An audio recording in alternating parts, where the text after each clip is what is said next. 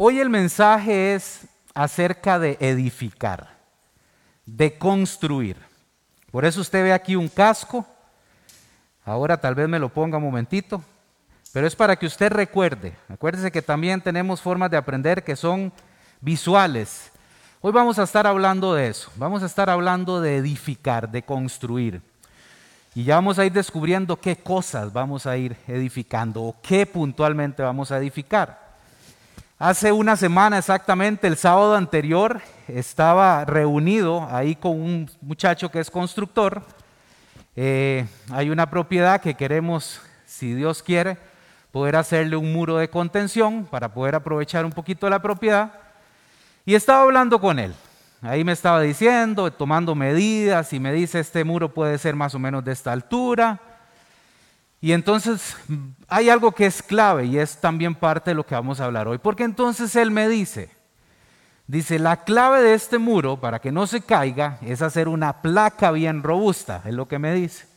Entonces ya me explico, una placa son poner unas estructuras de varilla, rellenar con concreto. Dice, porque lo que necesitamos es una base que soporte el peso tanto del muro como de la tierra que usted le va a poner encima y además del agua, me dice. Porque el suelo entonces absorbe todo el agua llovida y ese muro tiene que sostener todo eso. Me llamó mucho la atención la placa porque es algo similar a lo que vamos a estar hablando hoy. De hecho, el propósito principal de la cimentación, y recuerde ese, ese, término hoy, cimentación, en el ámbito de la construcción, es soportar toda la carga, tanto de la casa como de los edificios. Aquí nosotros en Costa Rica no tenemos muchos edificios altos, pero si usted ha visto Estados Unidos, aquellos edificios de más de 100 pisos, son impresionantes, esos rascacielos. Y si usted supiera que de ahí, del piso para abajo, son un montón de metros lo que hay solamente de cimentación. Es una placa, es una estructura llena de concreto, porque eso tiene que soportar todo el peso de ese edificio. Y otra vez, y no solo del edificio, sino entonces las cargas vivas que llaman en este, en este ámbito, que son entonces las personas, los muebles, todo el movimiento que va a tener ese, ese edificio. Entonces, ahí es donde está la clave. Esta, esta, este término cimentación es un elemento muy crítico y también es muy importante a la vez. Entonces, Jesús compara que toda persona que escucha, y, tome nota por favor, toda persona que escucha y hace sus enseñanzas, dice que él la compara con un hombre prudente que construye sobre la roca. Y vamos a ir profundizando con eso. Sin embargo, el que oye su enseñanza, porque está también el caso opuesto, el que oye su enseñanza y no la obedece, perdón por el término que voy a usar, pero está en la Biblia y el mismo Jesús lo dice. Ya ese no es un prudente, sino que es un necio. O es un insensato, como lo dicen las otras, versiones. Es similar a una persona que edifica o construye ya no sobre una cimentación, sino sobre la arena. Tome bastante nota porque vamos a ir viendo todos los detalles. Es interesante cómo Jesús utiliza tanta creatividad. ¿No se ha puesto a pensar eso? Él, es tan creativo para, para enseñarnos esos principios fundamentales, principios esenciales de cómo manejar nuestra vida acá y todas las promesas que Él nos dio por medio de su palabra de la vida venidera. De cuando usted y yo ya no estemos acá en este lugar. En esta ocasión descubriremos cómo podemos decidir ponernos en alguno de los dos grupos de personas que vamos también a ver por medio de esta lectura de hoy. De los prudentes y de los insensatos. Ahí hoy vamos a tomar también decisiones. Esta enseñanza, la que vamos a estudiar hoy, es la finalización del gran sermón del monte. Muchos de ustedes Supongo que han leído muchísimas veces ese gran discurso de Jesús del Sermón del Monte. Es más, si no los ha leído, yo le invitaría a que usted también haga su estudio devocional y lea cada una de las enseñanzas que están ahí plasmadas.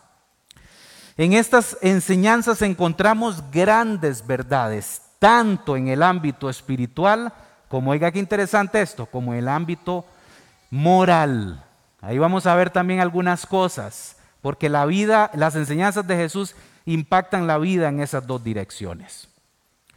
En el capítulo 7, por ejemplo, de Mateo, que es donde vamos a también estar profundizando un poquito con esta lectura, encontramos algunas, como le decía antes, enseñanzas fundamentales.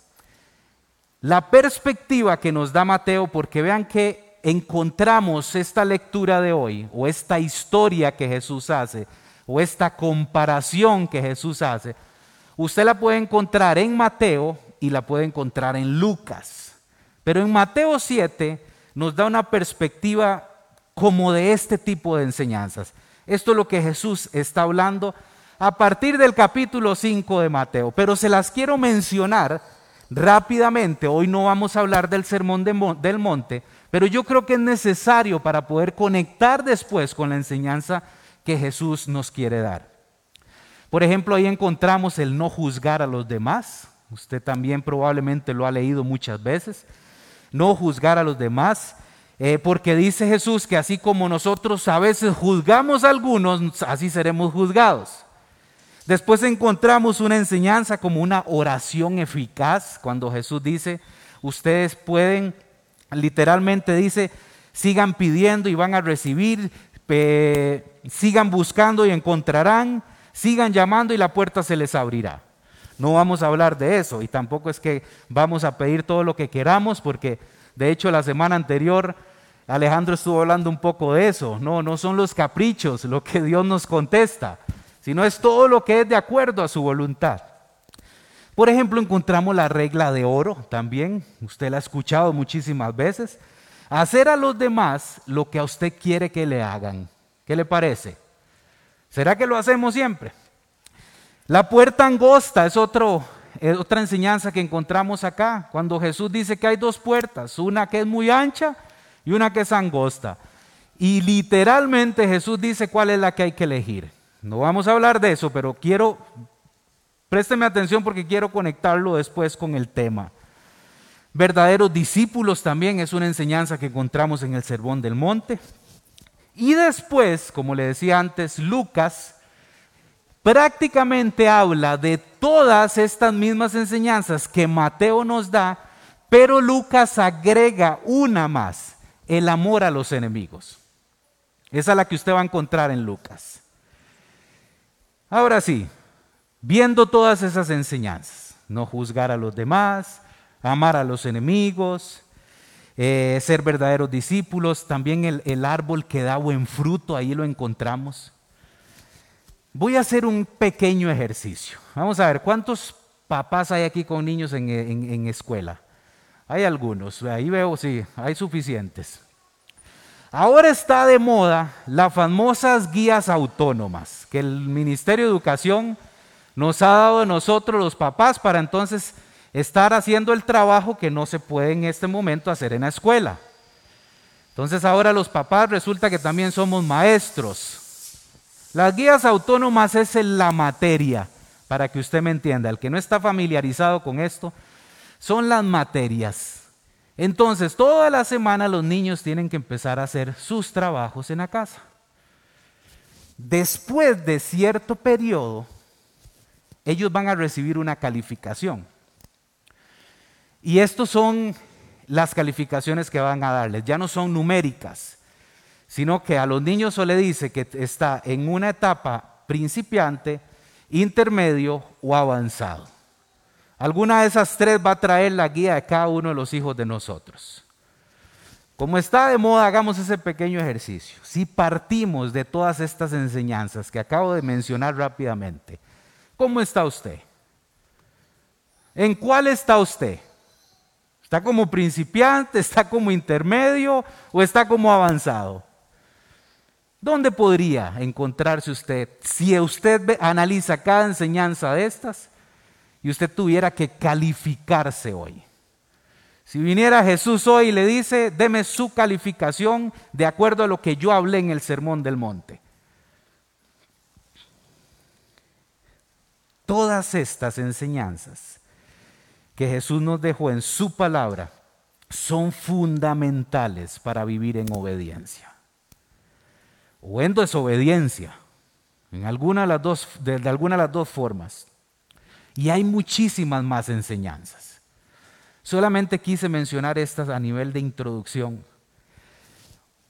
porque con la lectura que vamos a estudiar hoy, es lo posterior a lo que Jesús viene hablando. Todos estos temas que le acabo de mencionar, en algún momento Jesús aterriza en esta enseñanza que Mateo capítulo 7, versículo 24, si usted quiere buscarlo, que es el tema central hoy, lo puede hacer en este momento.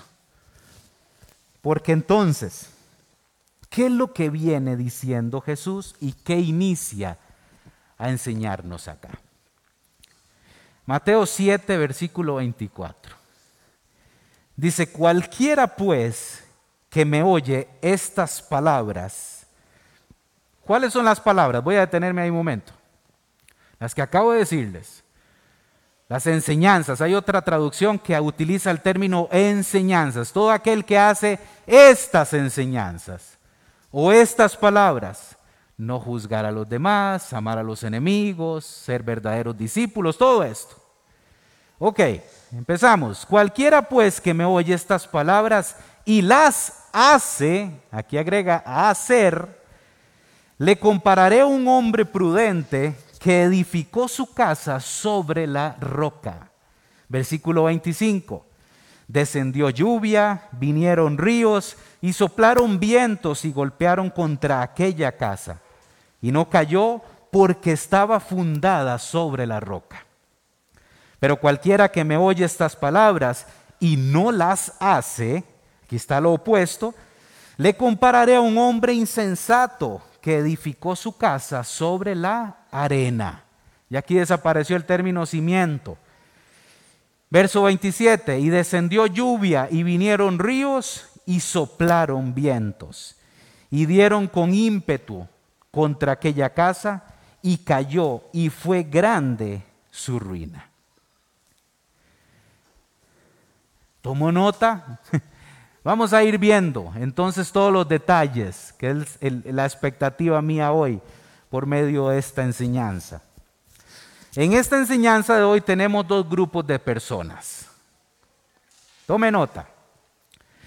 Los que oyen las enseñanzas de Jesús, los que escuchan las enseñanzas y hacen lo que Jesús está enseñando, ¿verdad?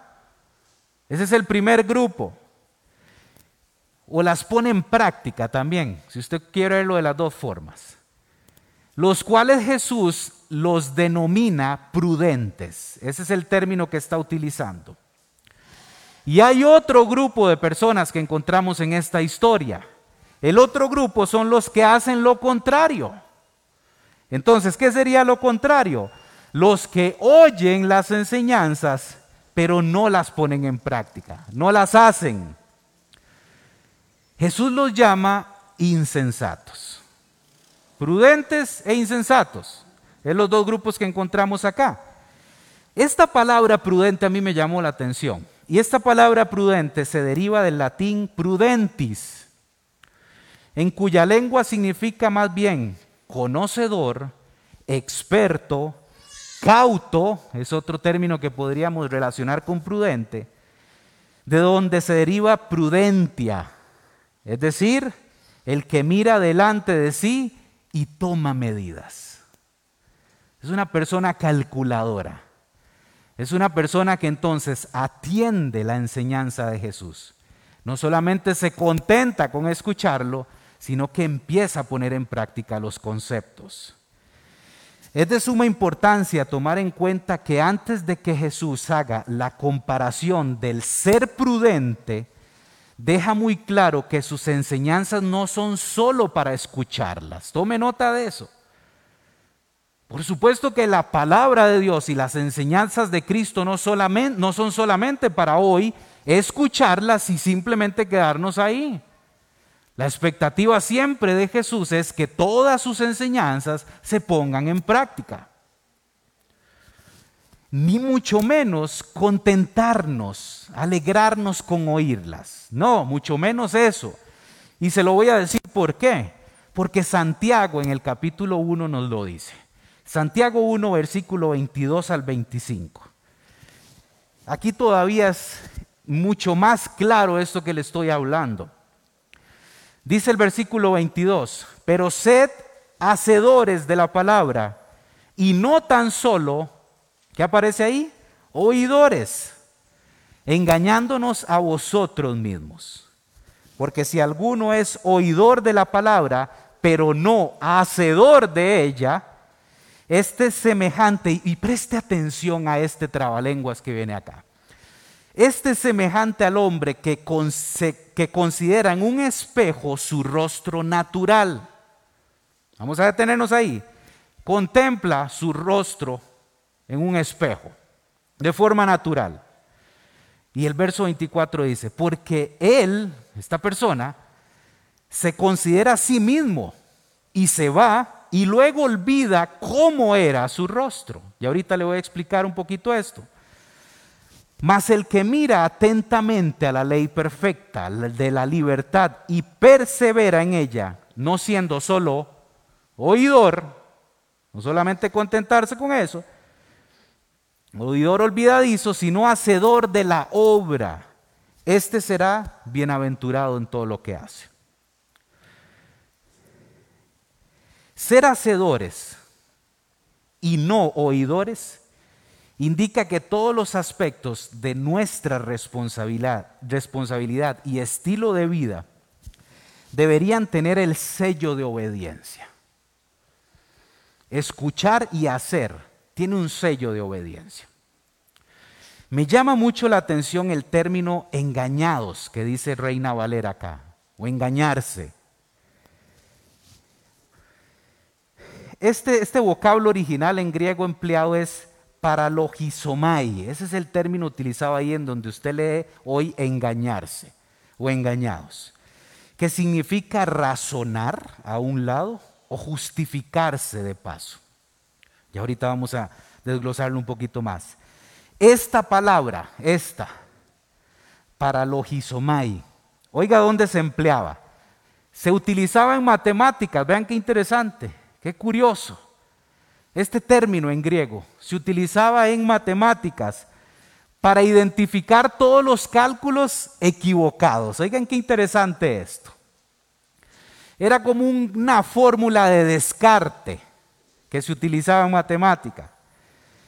Los que profesamos ser cristianos y no solo nos contentamos con oír la palabra, hemos hecho o sea, con oírla y no hacerla, hemos hecho algunos cálculos malos. Ese es el engañarse que aparece acá.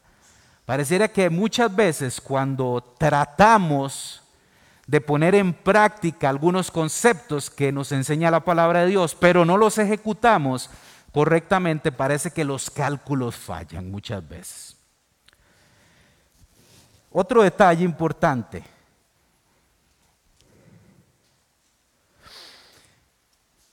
El que solamente es oidor y no hacedor, dice Santiago, que es semejante al hombre que, que se considera en un espejo, que considera su rostro natural en un espejo. Porque él se considera a sí mismo y se va y luego se olvida lo que dice Santiago. Le voy a explicar un detalle importante. Ese mirarse con detenimiento que dice Santiago. Detenimiento es usted se para frente al espejo y usted se va deteniendo detalle por detalle. ¿Verdad? Ya me salió una cana más, ya en mi caso las canas serían en la barba, pero entonces usted se considera, se concentra, determina con, con, con mucho detalle.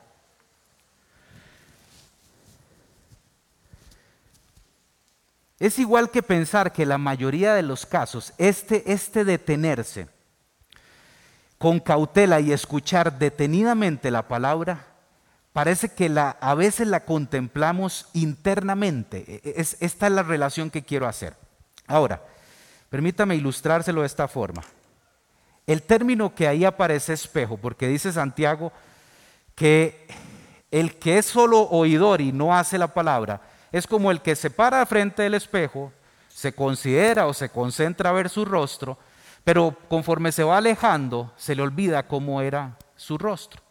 En ese tiempo, en el primer siglo, los espejos no eran como los espejos de hoy.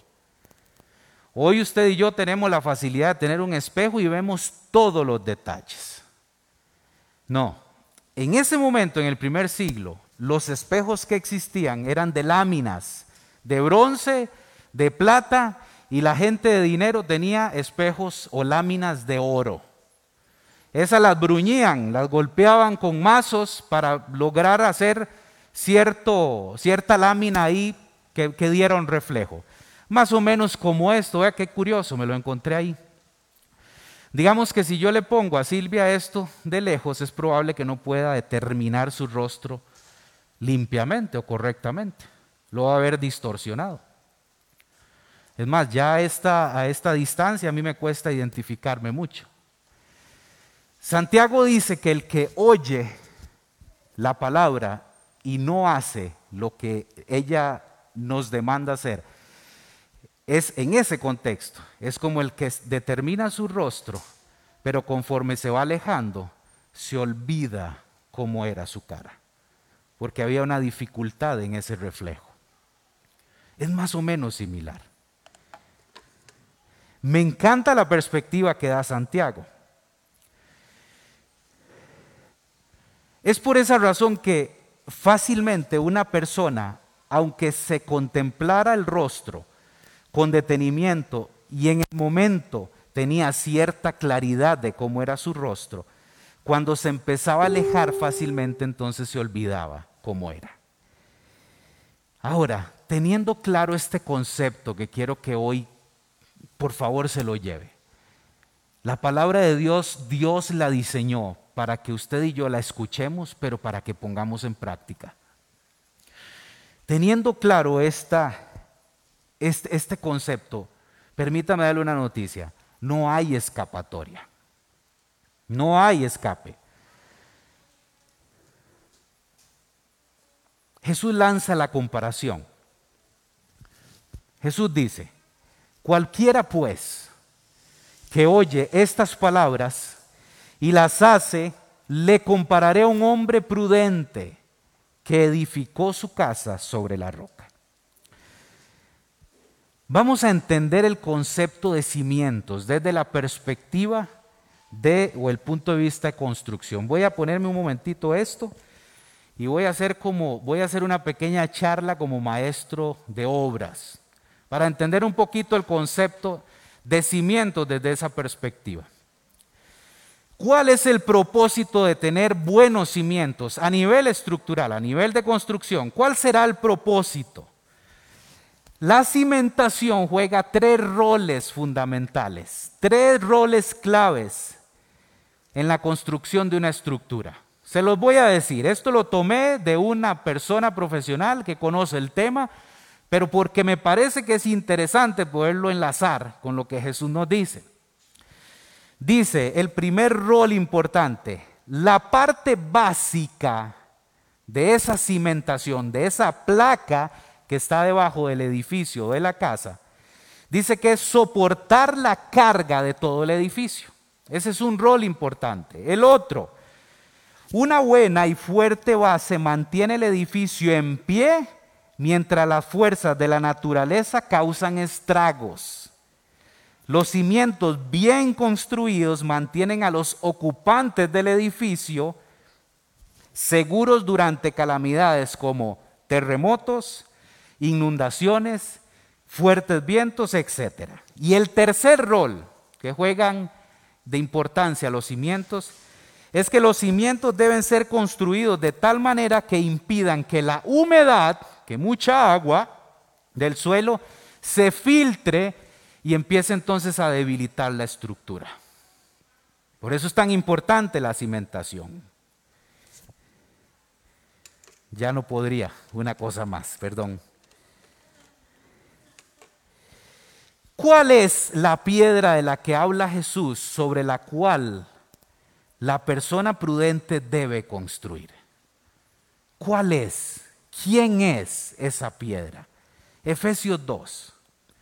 Vayas a Efesios 2, versículo 19 y 20.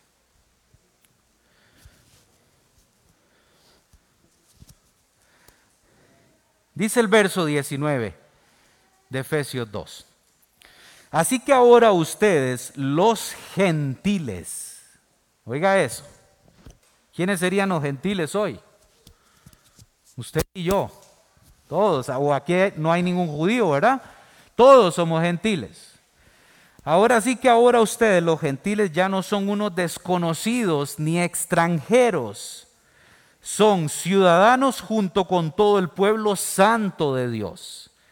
Son miembros de la familia de Dios. El verso 20 dice, juntos constituimos su casa, la cual está edificada sobre el fundamento de los apóstoles y los profetas.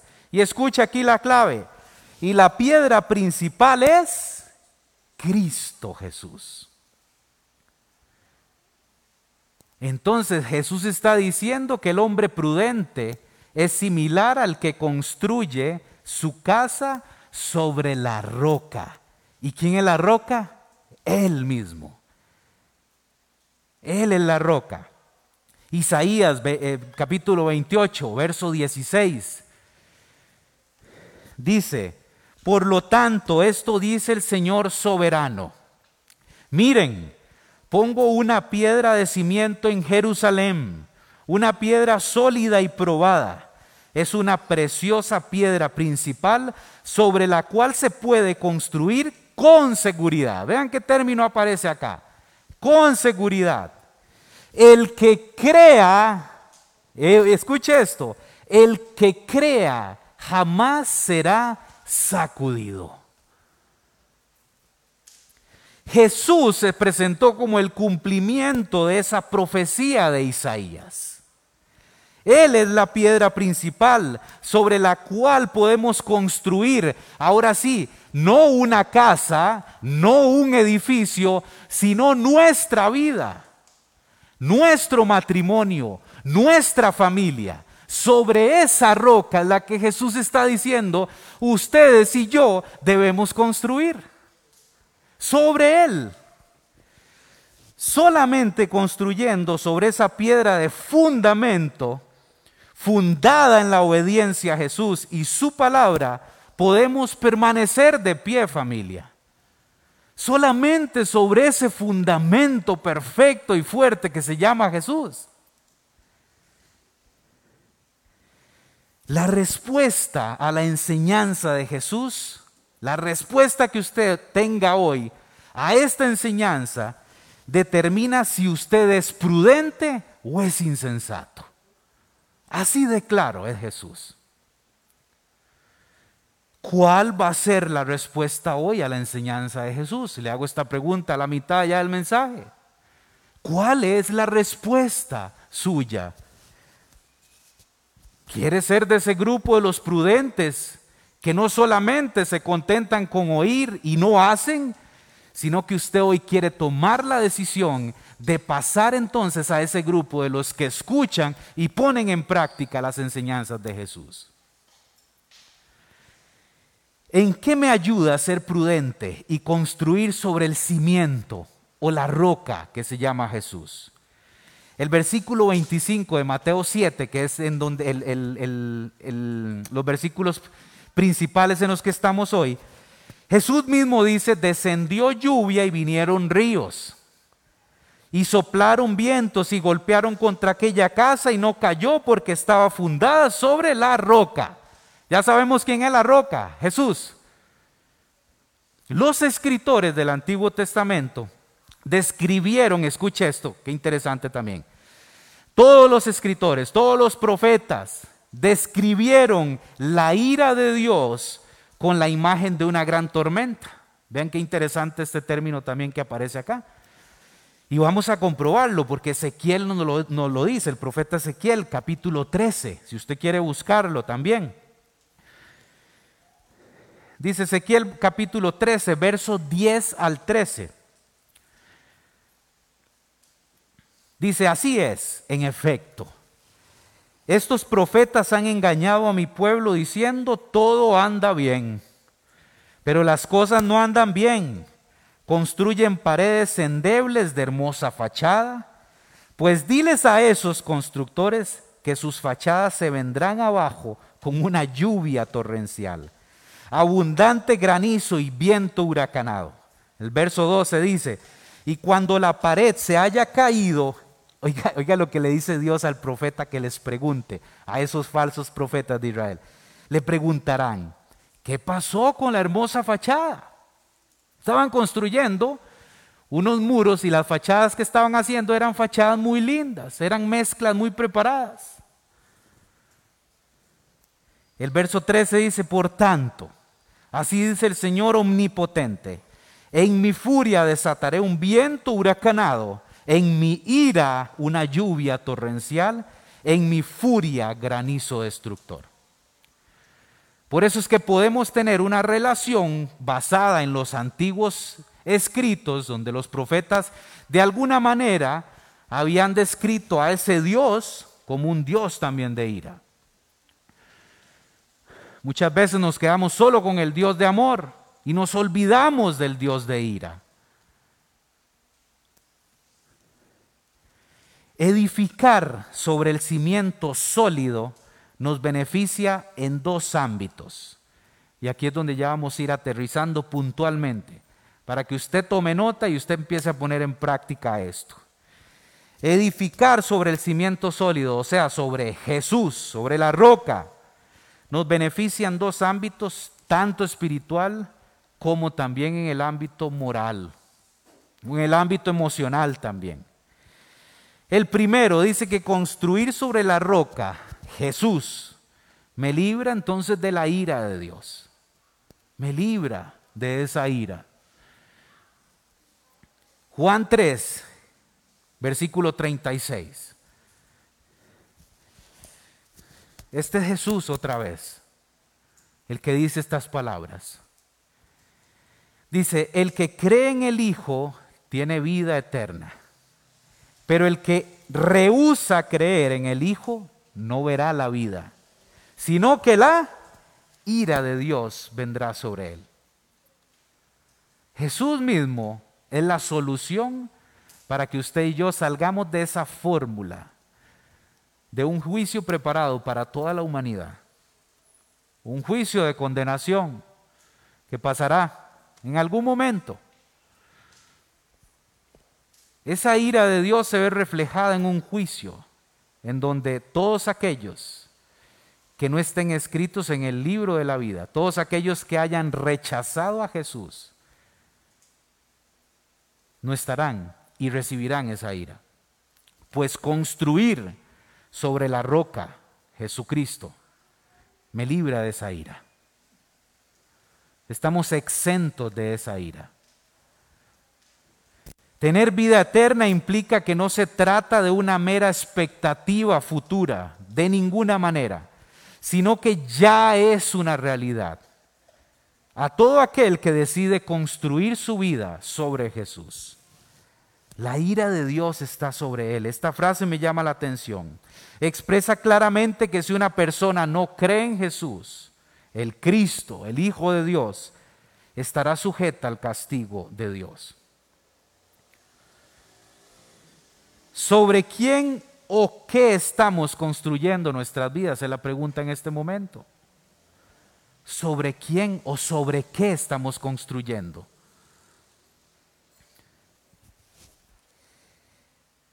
El otro concepto que quiero que se lleve hoy es que construir sobre la roca Jesús me va a sostener en medio de las aflicciones que tenemos en la vida.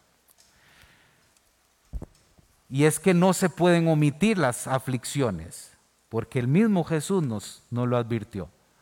Ustedes tendrán aflicciones en el mundo. Ustedes tendrán aflicciones. Ustedes serán perseguidos, le dijo a los discípulos. Pero no se preocupen. Yo estaré con ustedes todos los días hasta el fin del mundo. Fue la promesa que dio antes de irse.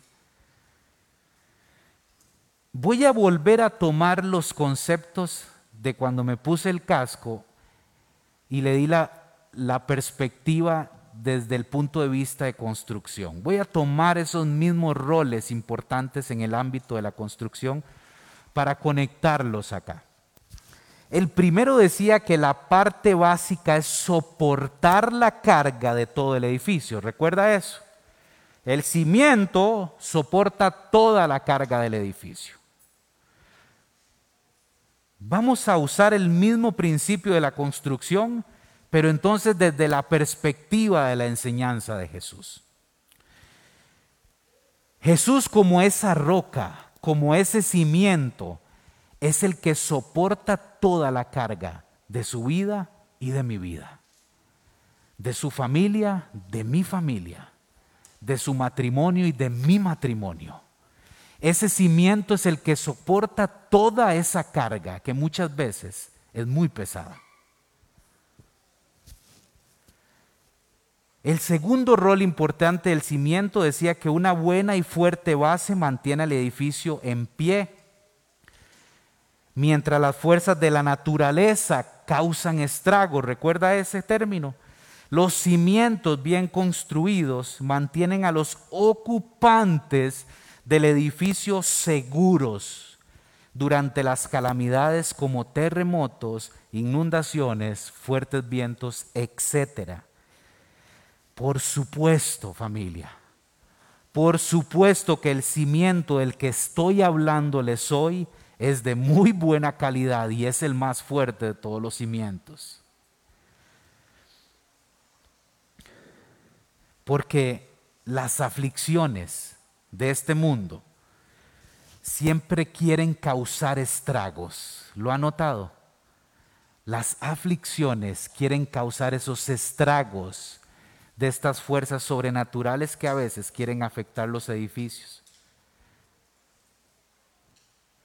Pero ojo, quieren causar estragos pero todos aquellos que están construyendo sobre la roca, Jesús, no caerán. Probablemente se debiliten en más de una ocasión, pero nunca se caerá.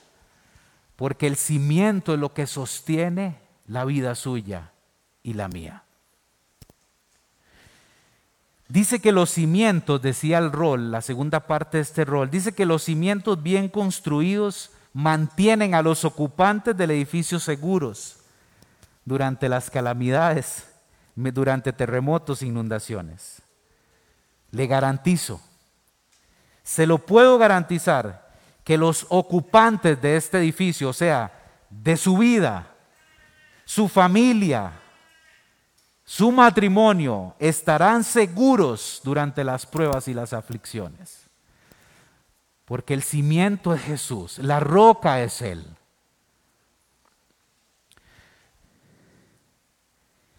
Y el tercer rol decía que los cimientos deben ser construidos de tal manera que impidan que la humedad del suelo se filtre y debilite la estructura. Insisto, el cimiento del que hablo hoy está muy bien construido al punto que como piedra angular, que es un término que aparece acá, sostiene toda la creación. Y esa humedad, que muchas veces podemos decir que se llama duda, no se podrá filtrar para debilitar su vida y mi vida, para debilitar la estructura.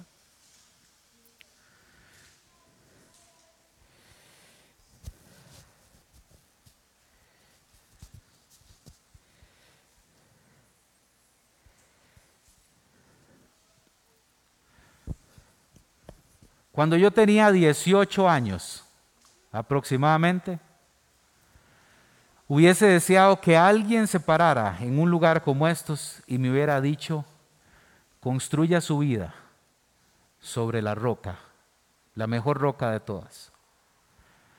Por eso hoy quiero hacer un paréntesis acá a todos los jóvenes que hay. Muchachos, el mundo al que ustedes se van a tener que enfrentar durante los siguientes años es un mundo muy diferente al que nuestros papás vivían. Porque el mundo al que ustedes se enfrentan es un mundo sin valores, y aparte de que no tiene valores, van a querer apuntar, a debilitar y a eliminar su fe en Jesús. Ese es el mundo que nos toca. Ese es el mundo que les toca a ustedes. Por eso hoy ustedes que tienen 18, 19, 20 hasta los 24 años, tomen la mejor decisión que puede tomar el ser humano. Construir su vida sobre el cimiento que es Jesús. Sobre Él, no sobre su parte racional, no sobre su preparación, no sobre su carrera, sobre Jesús, sobre Él.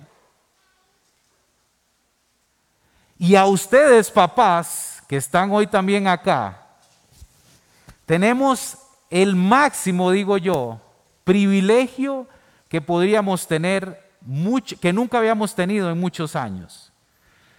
Tener nuestros hijos siempre en la casa. Tenemos ya casi ocho meses de tenerlos con nosotros. Y muchos podrían decir, qué cansado que ha sido, qué pesada esta carga. Estoy deseando que empiecen las clases otra vez. Pues es un privilegio y le voy a decir por qué. Porque la educación de los valores cristianos hoy están en nuestras manos y no en las de nadie más.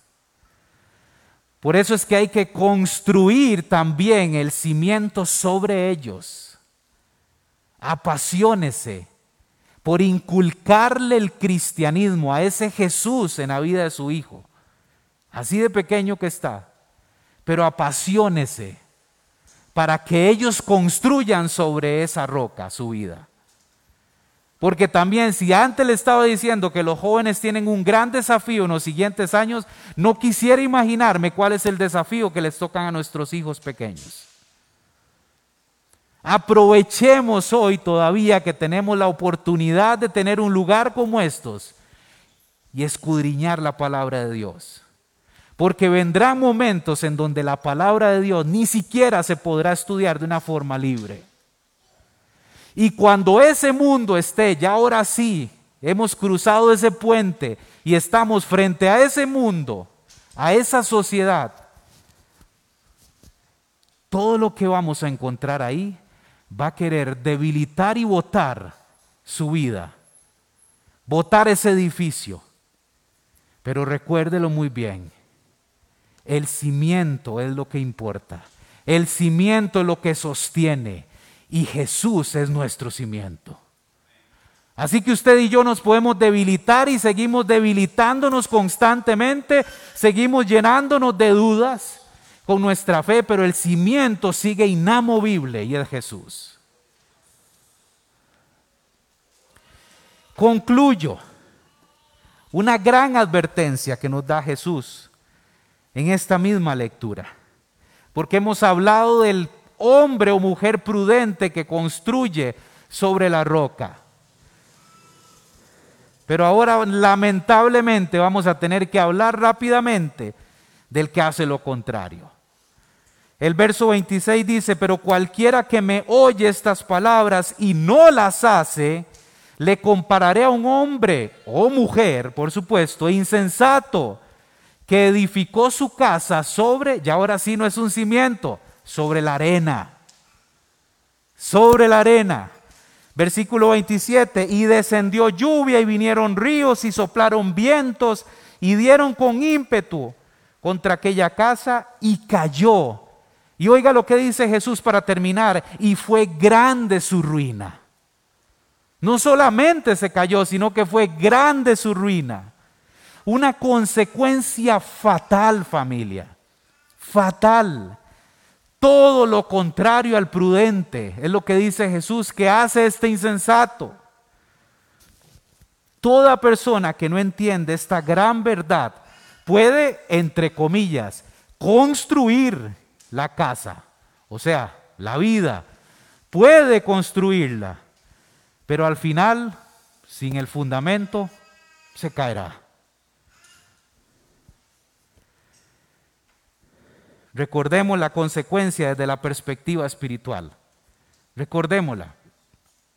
Juan 3:36. Otra vez se lo vuelvo a leer.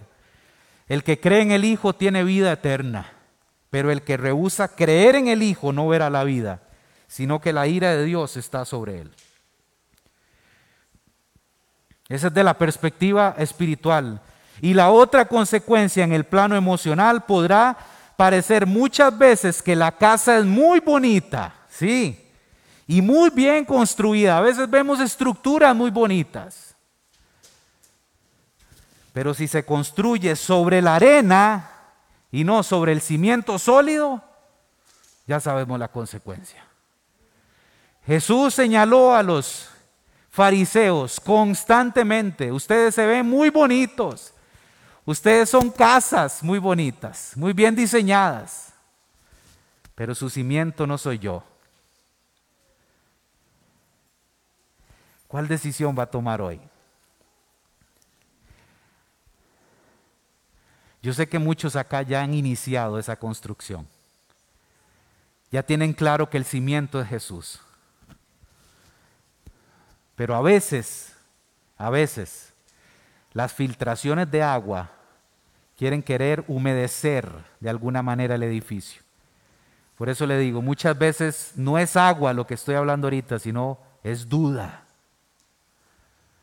Muchas veces dudamos. Muchas veces no escuchamos a Dios y dudamos. Y eso se empieza a infiltrar. Y recuérdelo muy bien, y se debilitará el edificio, pero no el cimiento, no la roca. Amén.